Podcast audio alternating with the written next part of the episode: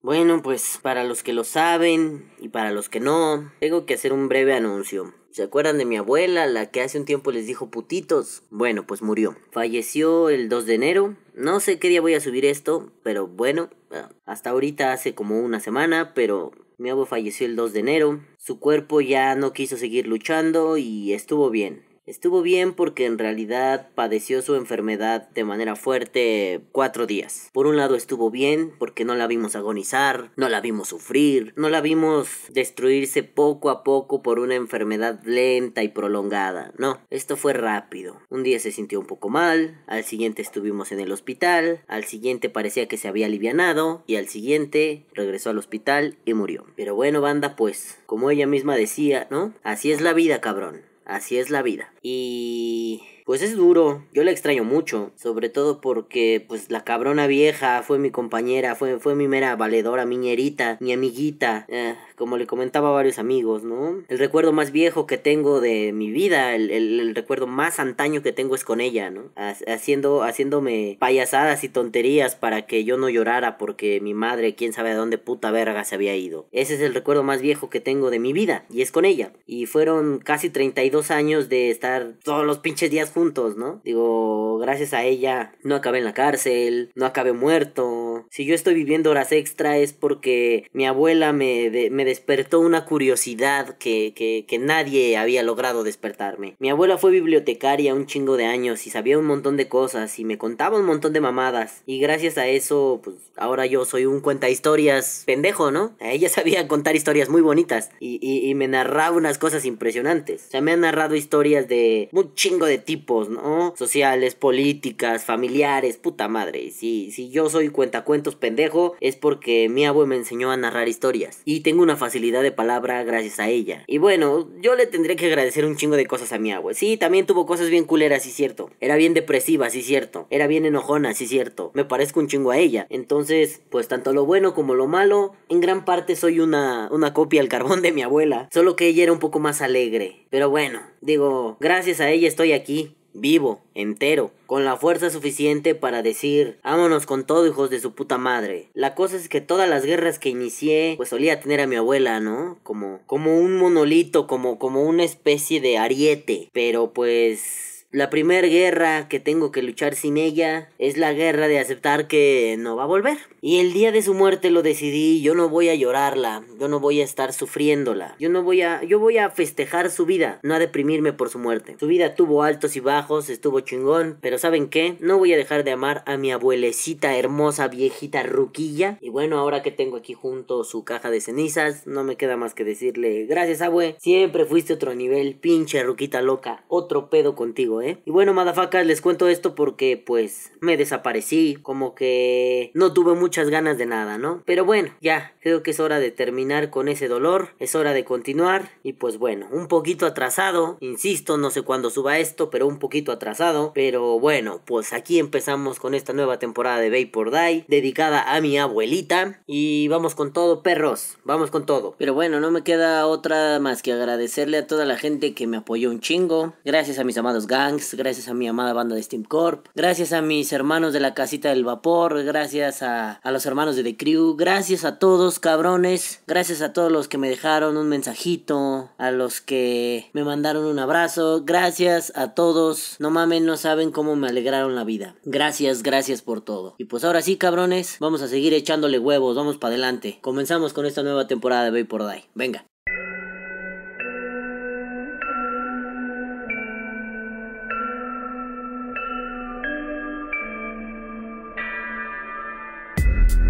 Hola, hola amiguitos del vapor. Pues bueno, hoy empieza una nueva etapa en Vapor Day y ya saben, bueno, no, no empieza nada nuevo. Solo cambio la imagen por las estupideces que hice antes y empieza un año nuevo y temporadas y con Galza Rapastroso y qué bonito, qué bonito por Die. Y bueno, por fin hago lo que les prometí hace un chingo de tiempo. Hablar del vapeo como una industria de ruptura. Sí, sí, es una onda de filosofía que estuve escribiendo. Ahí quedó medio bonita, bla, bla, bla, bla, bla, bla. Pero ustedes disculparán porque pues el texto íntegro no se encuentra conmigo. Digo, como también recordarán, mi PC valió verga hace unas cuantas semanas y pues el texto estaba ahí y por ende todo valió verga e hizo puffs. Entonces pues solo me quedó rearmar lo que escribí hace un tiempo con lo que tenía en mi memoria y bueno, creo que este es un formato más amigable dentro de lo que cabe y menos del estilo de un artículo para una revista filosófica o un libro o una mamada así. Digo, no está exento de filosofajos por aquí, filosofajos por allá, pero ah,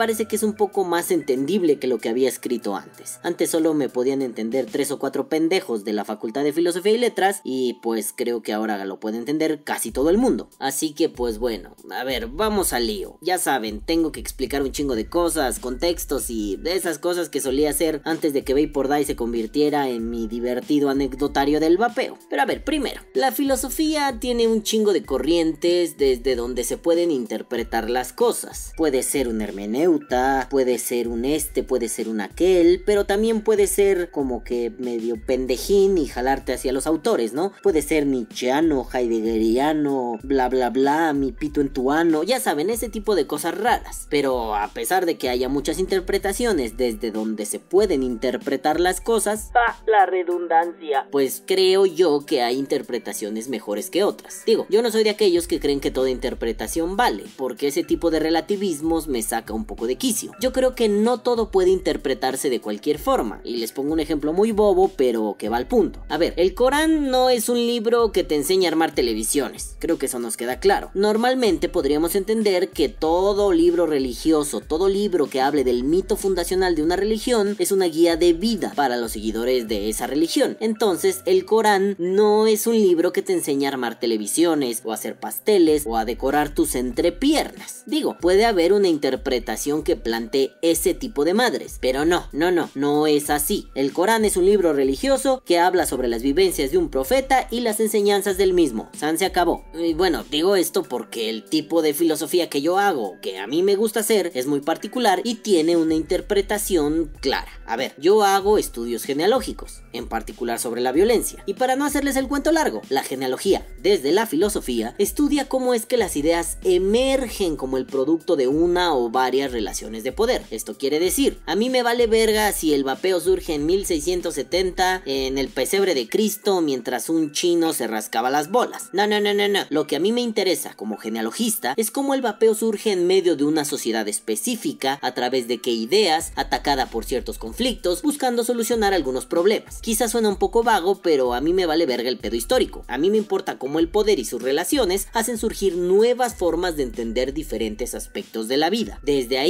voy a interpretar al vapeo. Bueno, es lo que he estado haciendo por años, así que ya no se van a sacar de pedo. Lo llevo haciendo siempre. Una vez aclarado eso, yo podría decirles que hago genealogía al estilo de Michel Foucault. Ya les he contado de él y les he dicho que me parece que ese vato era la polla en patineta. Y a mí me interesa entender cómo el poder y sus rostros disciplinarios logran moldear la vida de la gente sin siquiera decírselo, sin siquiera mencionarlo. Es más, ni siquiera estar ahí a cada rato chingri chingri con ese pedo. Esto quiere decir que me encanta investigar cómo las relaciones de poder moldean las vidas a tal grado que ni siquiera sabemos que eso está sucediendo. O sea, sé cómo los estados modernos despliegan varias técnicas para controlar los cuerpos y las vidas. A grandes rasgos, o oh queridos amiguitos del vapor, eso es lo que se conoce como biopoder. No voy a explicar más del biopoder, ahí está San Google, ahí está San Wikipedia, ahí está San el Rincón del Vago. Biopoder, chido, chiching. Y una vez planteado ese background, vamos a la carnita de este pedo, el poder. Sí, sí, porque estoy muy allá el poder, bla.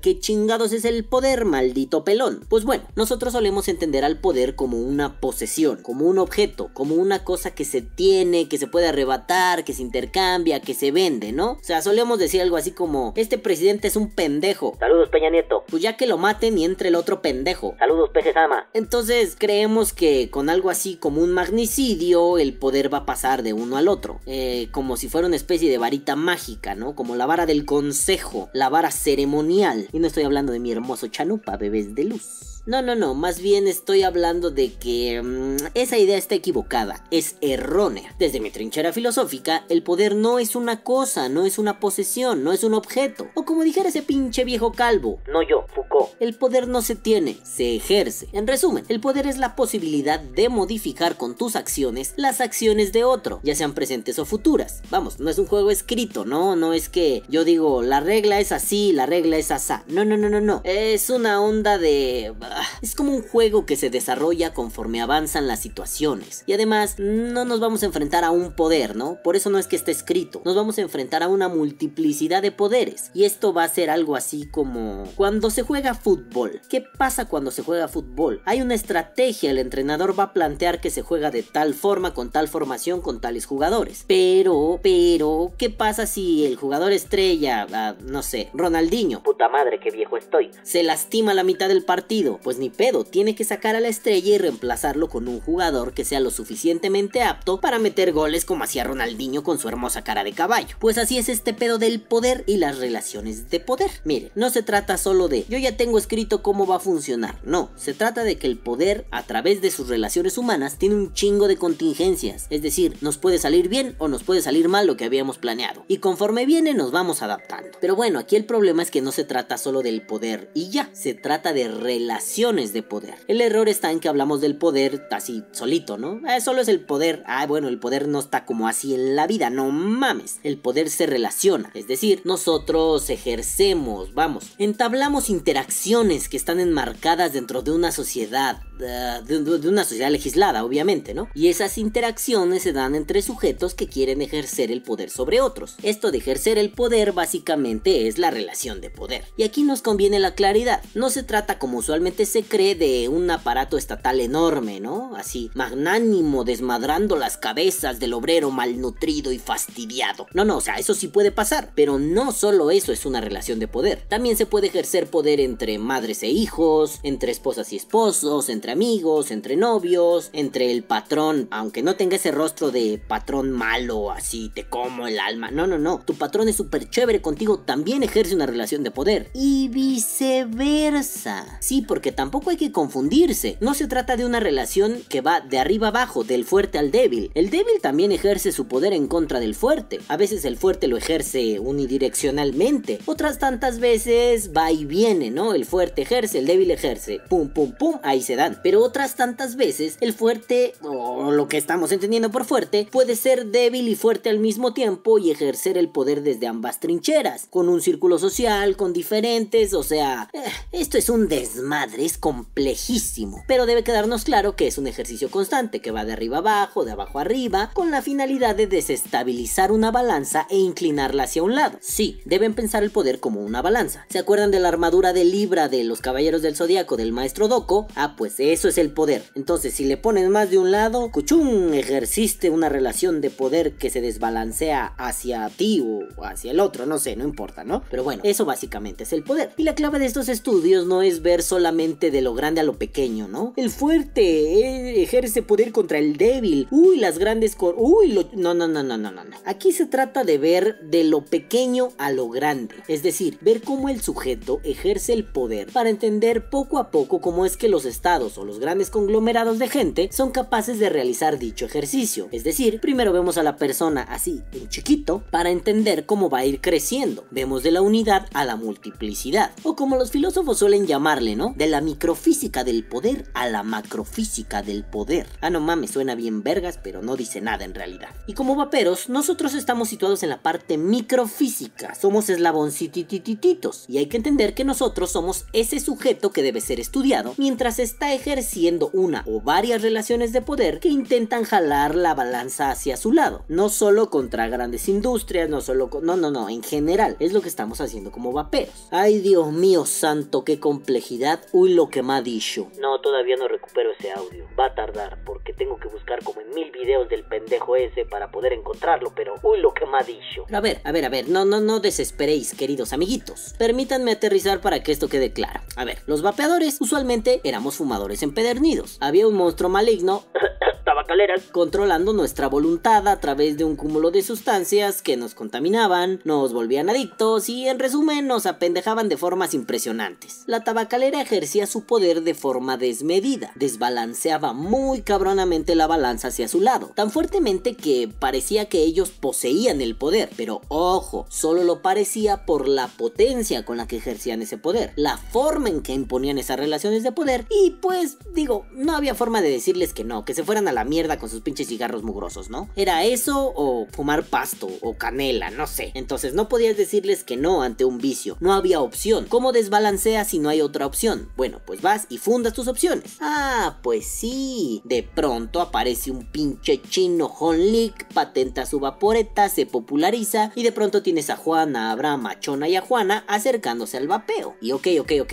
si el vapeo hubiera sido una de esas formas ineficientes para dejar de fumar, pues nada hubiera pasado. Las tabacaleras y los lobbies del tabaco hubieran tenido en sus manos una herramienta para ejercer de forma más potente ese poder. Digo, a ejercerlo sobre los cuerpos. Y lo pienso así, una tabacalera diría en el caso de las vaporetas ineficientes. ¿Ven? Estas porquerías no sirven y solo engañan a la gente. No les decimos que lo hagan, pero nuestra opción para suministrar nicotina es la correcta. Sí, ya saben, ya saben, hacer leña del árbol caído. Pero resulta que la cosa no funcionó así. Resulta que el vaporizador logró que muchas personas se alejaran parcial o totalmente del tabaco y pues eso duele. Duele en los dineros, duele en el ego, duele en la mercadotecnia. Aunado a esa cultura global de que el tabaco es malo y su consecuente rechazo social es bueno. Digo, si sumamos eso, el vaporizador pegó con tubo en un lugar donde la relación de poder estaba inclinada hacia la industria del tabaco. Les pegó en donde más les dolía. Y esa es la clave de lectura de todo este pedo. El vapeo vino a desbalancear una relación de poder muy fuerte, la industria del tabaco. Y lo hizo desde diferentes flancos. Digo, se me vienen a la mente muchos, pero a ver, empecemos por este. Siempre nos dijeron que fumar es algo personal, algo íntimo, algo egoísta, algo introspectivo. Bueno, no es que British American Tobacco viniera y nos dijera, Fuma en solitario, che, fuma faso, fuma para ser intelectual, chabón. No sé por qué lo dirían como argentinos, pero me gustó. Sí, fuma faso, como decía Marito. Ah, que chingue su madre Marito Baracos, por cierto. No, no, no, no, no. Esas tabacaleras no iban a decir algo así. Aquí lo que pega es el biopoder. Esas técnicas para que la gente guarde en el imaginario que el cigarro está ligado al pensamiento, a la reflexión, a la sapiencia, algo así chingón, ¿no? Piénsenlo de esta forma. Grandes figuras intelectuales fumaban. Jean-Paul Sartre. O el bizcocho para los cuates, porque estaba bien visco. O el Sartre para los menos cuates. Oscar Wilde. Albert Einstein. Mark Twain. Que en esta foto es el gemelo malvado literato de Einstein. El chiquito bebé papi mami Freud. Ernesto Guevara. Julio Cortázar. Gabriel García Márquez. No sé, este pendejo, el de la noche, el de... ¿Nunca no esa canción? Y bajo la noche guajira, Hemingway delira. Ah, qué pinche rolota, bueno. Pero la versión de Elías Ochoa, eh, la de Aute me da mucha flojera. Pero bueno, Hemingway también fumaba. Y bueno, escogí pura gente así al vuelo, los que me vino a la mente que fumaban, ¿no? Pero no sé, también el pinche John Lennon no era intelectual al nivel de estos pendejos, ¿no? Pero, o sea, Lennon también fumaba y así, pónganse a pensar, un chingo de raza. Y eso se traduce en un... O sea, no mames, si esos vatos que eran la polla en patinete fumaban, yo que soy un simple mortal, puta, podré tocar un cachito de cielo si fumo como ellos. Y ojo, no importa si era pipa o cigarrillo, lo importante es que a través de ellos quedaba instaurado un punto clave para normalizar el tabaco. Los grandes pensadores fuman. ¿Por qué tú no lo harías? Oh, la verga, pues si ellos son la pistola, ¿por qué chingados no lo voy a hacer yo que soy un meco? Y ante ese panorama tan oscuro, pues llegó el vapeo y dijo, ¿qué bolas putos? ¿Qué bolas? Entonces el hermoso vapeo llegó a romper sin la intención, ese tremendo mito del gran hombre que fuma y deja en claro que el vapeo es para cualquier persona, desde el genio, pasando por el loco, hasta el rico, luego el pobre, el desconocido, el famoso. Sí, sí, porque no se trata de una actividad para élites, se trata de una actividad para abandonar un vicio que golpea a todos por igual. Ahí está el primer golpe asestado en las entrañas de la beast,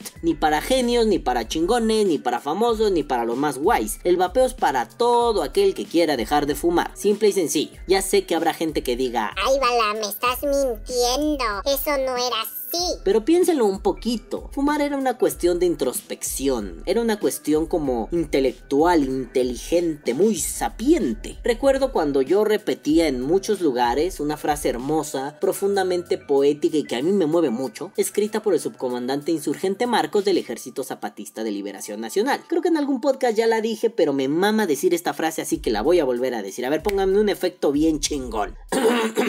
a veces, en las madrugadas que me encuentran deambulando sin reposo posible, alcanzo a treparme en una voluta de humo y desde muy arriba nos miro. Créanme que lo que se alcanza a ver es tan hermoso que duele mirarlo. No, no digo que sea perfecto, ni acabado, ni que carezca de huecos, irregularidades, heridas por cerrar, injusticias por remediar, espacios por liberar. Pero sin embargo se mueve, como si todo lo malo que somos y cargamos se mezclara con lo bueno que podemos ser, y el mundo entero redibujara su geografía y su tiempo se rehiciera, pero ahora en otro calendario.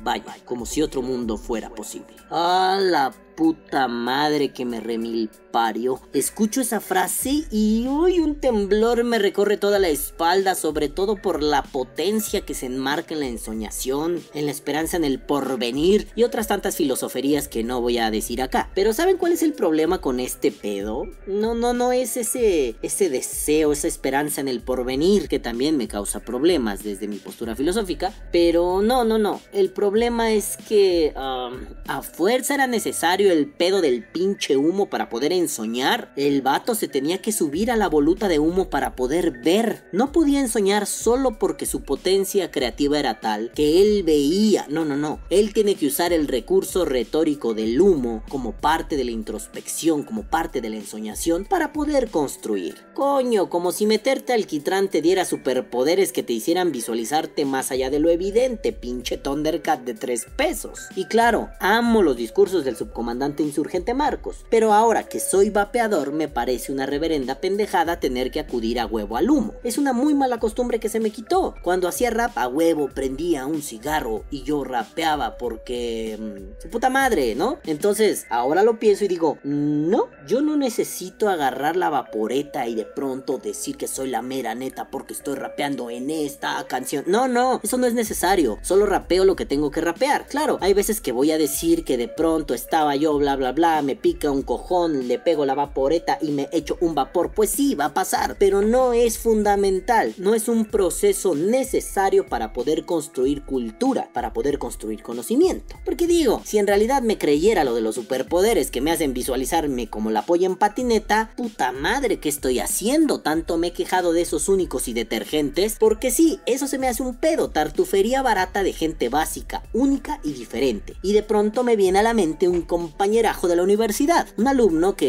que además intentó descastarme y conseguir lo que yo hice sin esforzarse un carajo, solo porque el ejercer el poder es muy atractivo. Bueno, no, ni siquiera el ejercicio de poder. Él, eh, él estaba atraído por el poder así sin más, solo porque ser un balam parece ser súper chingón cuando no eres un balam. Ah, como si desvelarme como pendejo y trabajar sin descanso hubiera sido bien chingón. Pero bueno, es de esos imploides que creen que un cigarro es la meta máxima de un pensador. Y permítanme decirles que no, no, no mames, no es así. Solamente es un pretexto para mirarte como un sujeto especial, como si fuera necesario algún tipo de eh, sustancia para potenciar tus capacidades. Bueno, ok, ok, hay gente que sí usa sustancias, pero en todo caso, métanse mota, coca o los dedos en la cola. Miren que el tabaco nunca hizo que me volviera mejor pensador. Yo creía que sí, y era una simple asociación errónea. No fumaba para ser chingón, no fumaba para potenciarme. Más bien, cuando tenía una idea brillante, necesitaba fumar para conseguir un poco de seguridad a través de esa pinche teatralidad y de todo el ritual del tabaco. Era un pedo de me siento inseguro, recurriré a la teta de mi madre, ficticia, plasmada en el tabaco, y de pronto Freud se cagaba de la risa, ajaja, ¿no? Entonces digo, no es que fuera así, el tabaco me hace brillante. No, solamente nos gusta mamar el rifle diciendo que sí. Y de ahí me gusta brincar a un punto clave. Eso de que el cigarro es muy egoísta y nada introspectivo me hace pensar en una potencia creadora que tiene muy cabrón el vapeo. Eso de ser para cualquiera que quiera abandonar el vicio tabaquil me hace pensar que la vaporeta llegó a dar otro golpe al decir Soy profundamente social. Puedo ser un agente clave en la socialización de los humanos. Puedo romper ese punto donde el cigarro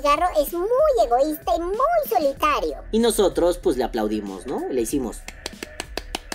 pinche vapeo se llevó acá las palmas por hacer eso. Y digo, veamos un ejemplo simple. Cuando uno fumaba, solo buscaba a otros fumadores para pedirles fuego, o para pedirles un cigarro, o para echar una charla pequeña, el small talk afuera en el restaurante, porque no podías fumar adentro. No era algo que te comprometiera ni que te ligara a una comunidad. Ahora uno encuentra vapeadores por la calle y pues los festeja, los saluda, les hace fiesta, o cuando menos intercambian dos tres charlas, dos tres consejos. Ahora uno se reúne en las tiendas para platicar, para divertirse, para ver a los amigos. O si no, pregúntenle a mis meroñeros de Steam Corp. Digo, el desmadre que traemos cada viernes y cada sábado en la tienda es increíble y solo porque somos unos locos que nos encanta andar haciendo amistades gracias al vapeo. Digo, últimamente solo me junto con gente que vapea y no por culero y no por, por desdeñar a los demás. Se ha vuelto mi círculo social constante. Eh, eso es algo que no pasaba. Vamos, yo nunca fui a reunirme a una tienda especializada en cigarrillos porque eran caros y nunca hice reunión en la tienda de abarrotes de la esquina a la hora de comprar cigarros. Lo más que llegué a hacer es platicar con la señora de la tienda después de muchos años de ir todos los lunes y miércoles a comprar mi dotación de delicados, mi cajetilla. Pero tampoco es que fuera solo a eso. Otros días iba a comprar alimentos, productos para el hogar, chingos y chingos de Coca-Cola, drogas, putas y cosas así. LOL. Entonces creo que la clave está en una frase que dice un muy querido amigo. El vapeo nos dio una segunda oportunidad de vivir y la estamos aprovechando muy bien. Puta, es una especie de renacimiento. Es un alcohólicos anónimos pero de los pulmones. Coño. Entonces, después de esto, pienso que el vapeo llega frente a una tabacalera, se saca la pija, pone el pastel, pone la silla y le dice al tabaco, ¿cuál te comes y en cuál te sientas? Y no, ¿eh? No solo por los poderes socializadores o por romper el mito del gran hombre que fuma ni de esas mamadas, sino porque el vapeo rompió el mito más grande que había en torno al tabaco. El fumar es una adicción insuperable, es un dolor de huevos,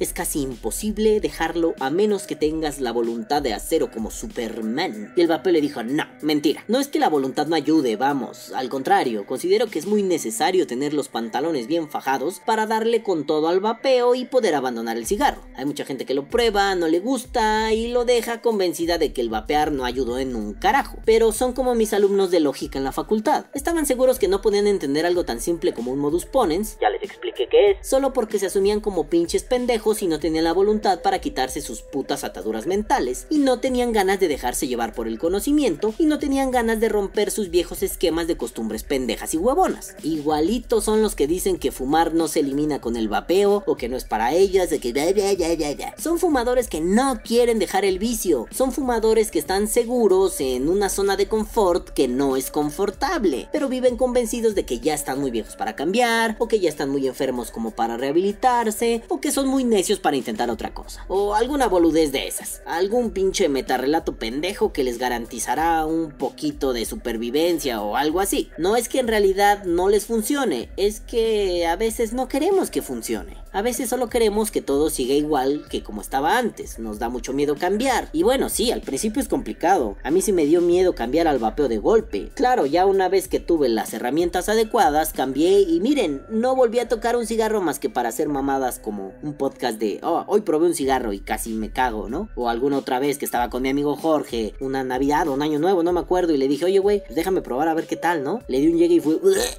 y casi muero. Entonces, de ahí en adelante ha sido, no, ya sé que el tabaco y yo ya no somos amigos. Pero sí, fue difícil al principio. Y todo aquel vapeador que ahorita esté escuchando esta mierda sabatina divertida, podrá decirme, sí, para mí también fue un poco difícil. Hay otros que me han dicho, no, no fue difícil. Bueno, sí me dieron como sudores y, y engordé. No, sí fue difícil, cabrón. Tal vez no sentiste que fue titánicamente difícil, pero sí fue difícil. Entonces, vamos a ser honestos con este pedo. Si no quieres, está bien, no quieras. Pero de hecho el vapeo ahí está y funciona para eso. Y ha funcionado y mucha gente te puede dar su testimonio y ojalá que pronto haya un chingo de estudios científicos más que digan sí, sí funciona para dejar de fumar y que de pronto los gobiernos dejen de estar chupando el rifle diciendo Oye, hace daño. Mejor ve a la clínica de la doctora o de pronto la senadora idiota, pendeja o esa gentuza. Saludos, doctor Sincer. Saludos, ¿cómo está? Pero bueno, en fin, el vapeo llegó y dijo, es posible dejar la adicción. Hay que imprimir un esfuerzo grande, pero no vas a sufrir como con otros métodos, ¿no? Como con los parches, los chicles, la hipnosis o demás métodos crueles y medievales que no son eficientes. Y no, no entremos en discusiones bizantinas. Aquí se trata de eficiencias, de resultados, de qué tanto funciona algo para abandonar un vicio. No se trata de si le metí cuatro chicles de un putazo, ocho parches y está mejor que el vapeo. No, no, no, no, no. Eficiencia uno a uno. ¿Qué funciona mejor? La misma cantidad que trae un chicle en un vaporizador, o sea, de nicotina. La misma cantidad que te pones con un parche en un pod. A ver, comparando eso,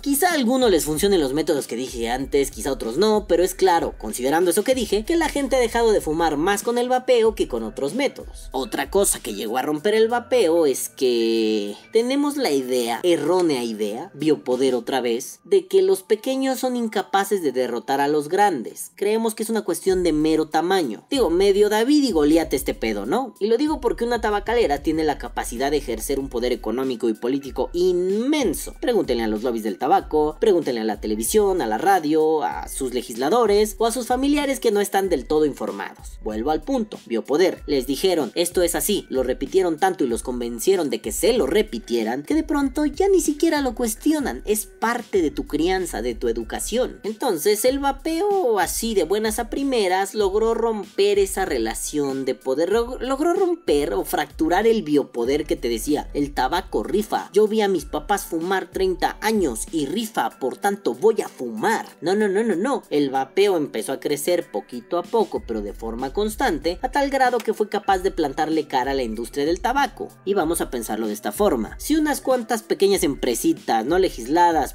perseguidas y muy underground son capaces de hacerle perder millones a las grandes empresas del tabaco, entonces algo están haciendo bien. Si has metido el suficiente miedo a los gobiernos al grado de que prefieren hacer campañas de desinformación, pues algo estás haciendo bien. Y si has logrado que mucha gente consuma tus productos y los vea como una solución a sus adicciones, pues seguramente hiciste algo muy bien. Y no, no le estoy cromando la pija al vapeo. Entonces el vapeo nos enseñó que no se trataba de una onda de ellos son los más poderosos, intocables, inalcanzables, sino que se trataba de poco a poco ir construyendo la escalera para alcanzarlos y darles una pinche puñalada entre ceja, oreja y madre. Porque tal vez ya no nos acordamos de Elif, de Kangertech, de su puta madre en calzones. Tal vez ya no nos acordamos de esas empresas, pero ellos fueron parte importante de esta lucha. Ok, sí, ellos no veían esto como una lucha, como clamar por las decisiones del propio cuerpo. No, no, no. Ellos lo veían como, pues está chido, vendo. Pero en ese momento ayudaron demasiado, fueron pilares importantes y ahora están en el baúl de los recuerdos, en nuestro panteón vaporil. Y no estoy diciendo que estén muertas, solamente ya nadie las pela, ¿no? En su momento, Purche estará en el panteón vaporil también. Lo mismo le pasará a Wismec, lo mismo a todo les va a pasar, todos se van a pinches morir, hasta tú que estás oyendo esto, hasta yo, hasta tú perra, todos nos vamos a morir a la verga. Pero el caso es que todos esos que han estado, que estuvieron y que estarán, son parte fundamental de una lucha de alguien pequeño, una pequeña cibolita, contra una pinche marabunta impresionante. Y se le pudo hacer cara de formas muy chistosas. Ya no necesitas comprar tabaco. ¿Por qué? Porque esto te deja satisfecho. Y ya no te sientes enfermo, ¿verdad? No, ya no. Ah, pues entonces síguele vapeando. Y así. Y ese le dice a su vecino, y ese a su vecino, y ese... Como la película Cadena de Favores. Uno le hace un paro a un güey, y ese se lo hace a 7, y ese a 7, y ese a 7, y ese a 7. Su puta madre, al final todos son buenas personas. Pues así con el vapeo. Al final todos acabaremos vapeando. Esto lo digo solo de mame, no espero que todos estemos vapeando. Por más que me guste la idea, esos totalitarismos me parecen peligrosos. Mejor que la gente esté enterada. Eso sí, toda la gente que se entere y que decidan, de, depende de, de lo que ellos quieran, ¿no? Dependiendo su base de creencias, sus gustos, sus aficiones. Vamos, seamos concretos. Yo no le voy a decir a alguien que se fuma un cigarro a la semana,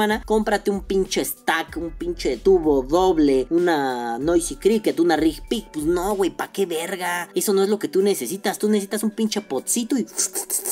Ay, nicotina, nicotina, qué rico. Ya. No necesitas meterte nicotina a lo puto pendejo ni evaporadas a lo puto pendejo. Ah, claro, si eres un estúpido como yo que se mete a 4 o 5 cajetillas semanales, pues sí necesitas potencia al tope. Pero bueno, eso dependerá de cada persona. Lo único que nos queda claro es que el pequeño sí le puso pudo dar un pinche sopapo en la nuca al grande. Eso se traduce en que una relación de poder que se ejercía de arriba para abajo unidireccionalmente cambió y ahora se ejerce bidireccionalmente, del vapeador a la tabacalera y de la tabacalera al vapeador, de ida y vuelta. Eso cambia demasiado el panorama, ya no somos pendejines de nadie, ahora también nos podemos dar el lujo de pendejear en algunos casos, ahora también nos podemos dar el lujo de decirles, no, ya tengo otra opción, muchas gracias. Y no bebés de luz, no le estoy cromando la pija al vapeo, solo me gusta ver estas situaciones como puntos neurálgicos en nuevas relaciones de poder. Una de ellas es la relación que ejercen los vapeadores en contra de los fumadores. Y digo, no moralicemos el punto, esto no es ni bueno ni malo, yo vapeador bueno, tu fumador malo, no, no, no, no, no, solo como vapeadores hemos aprendido a ejercernos de formas diferentes ante un mundo que nos criminaliza y estigmatiza. Hemos aprendido a decirle que no a las cosas que no nos gustan y sí a las cosas que nos maravillan. Vamos, jalamos la balanza hacia nuestro lado como un reclamo por la coexistencia en un espacio que parece limitado a aquellos que fuman, o mejor dicho, en el peor de los casos, en un espacio limitado para aquellos que son totalmente sanos, signifique lo que eso signifique. Y nos conviene jalar la balanza hasta que el vapeo sea completamente cotidiano, una actividad más que no se confunde con otras actividades, ni se malinterpreta, ni es cosa de demonios, ni crea adictos, ni crea pendejos, na na na na na. Mientras tanto, conviene que mantengamos al vapeo como una industria que rompe esquemas, la famosa industria de ruptura, una industria que genera empleos, que permite que las personas conozcan sus cuerpos y decidan sobre ellos. Y ya no toqué ese punto de nuevo porque se los he repetido hasta el cansancio y hay como mil millones de podcasts viejos de Vapor Die en donde lo pueden checar. Mantengamos al vapeo como una industria de ruptura, no lo convirtamos en una industria igual que las tabacaleras. ¿Por qué? Porque en toda relación de poder hay que estar ciertos en un punto. La relación de poder, cuando se desbalancea y es aplastada por una nueva relación de poder, no debe mantener las viejas costumbres de la relación que destruyó, porque si no, se convierte en lo mismo que criticaba. Bueno, me largo a filosofar a otro lado porque esto ya duró mucho y ya me aburrí. No, no es cierto, podría filosofar todo el día, pero los voy a aburrir. Así que, caguabonga culitos, los amo. Que viva el vapeo. Vapea. O muere. Desbalanceame esta, perro. Perdón, tenía que decir una ñerada, estuve muy contenido el día de hoy.